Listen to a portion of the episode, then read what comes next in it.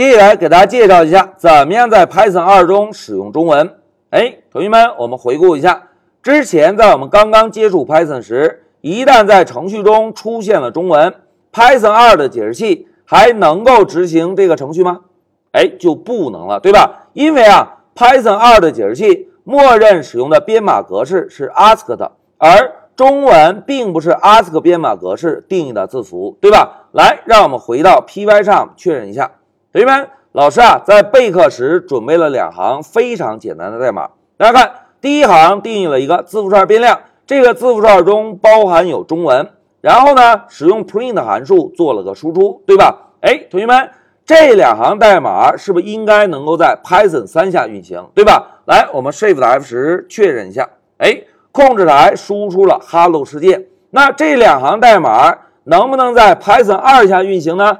来，现在老师啊。就打开终端，同学们，老师在终端中使用 Python 二的解释器来执行一下我们这一小节演练的代码。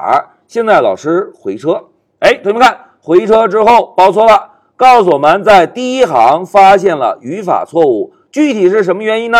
大家看，发现了非 ASC 字符。哎，同学们，中文是不是不是 ASC 编码定义的字符，对吧？所以在我们程序中一旦包含了中文。作为 Python 二的解释器，默认使用的是 ASC 编码格式，所以呢，一旦发现中文，Python 二的解释器就拒绝执行了。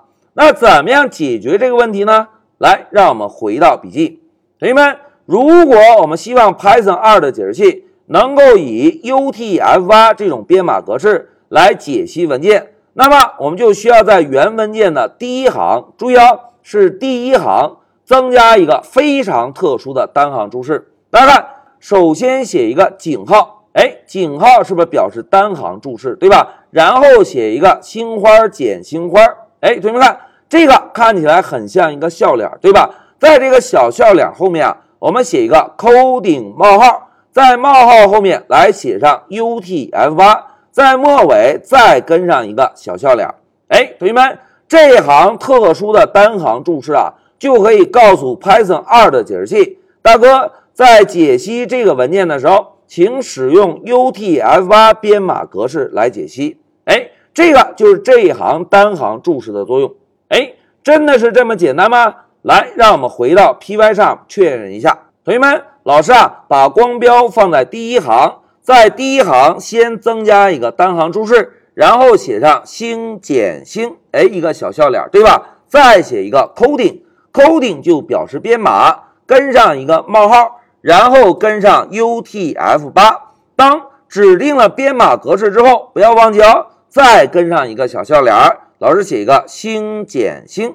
哎，单行注释增加完成。同学们，我们啊，先在 Pycharm 中执行一下，看看这一行单行注释会不会影响 Python 3的解释器执行。来，我们 Shift F 十走。哎，同学们看。Hello 世界仍然能够正常输出，对吧？那现在我们再回到终端，老师啊，摁一下向上的键回车。哎，同学们看，Hello 世界怎么样？哎，已经输出在终端了。哎，同学们，在 Python 二中支持中文简单吗？哎，so easy，对吧？我们只需要在代码的第一行啊，增加一个特殊的单行注释，井号跟上一个小笑脸儿，然后写一个 coding。Coding 就是编码的意思，在冒号后面，我们指定一下当前文件使用的编码格式 UTF-8，然后再跟上一个小笑脸儿。当增加了这一行特殊的注释之后，Python 的解释器在解析程序的时候，就会使用 UTF-8 来解释当前的程序了。这样呢，我们程序中如果出现了中文，Python 2的解释器同样也能够正常执行。好。讲到这里，老师啊，就给大家介绍了一下怎么样在 Python 二中使用中文。那现在老师就暂停一下视频。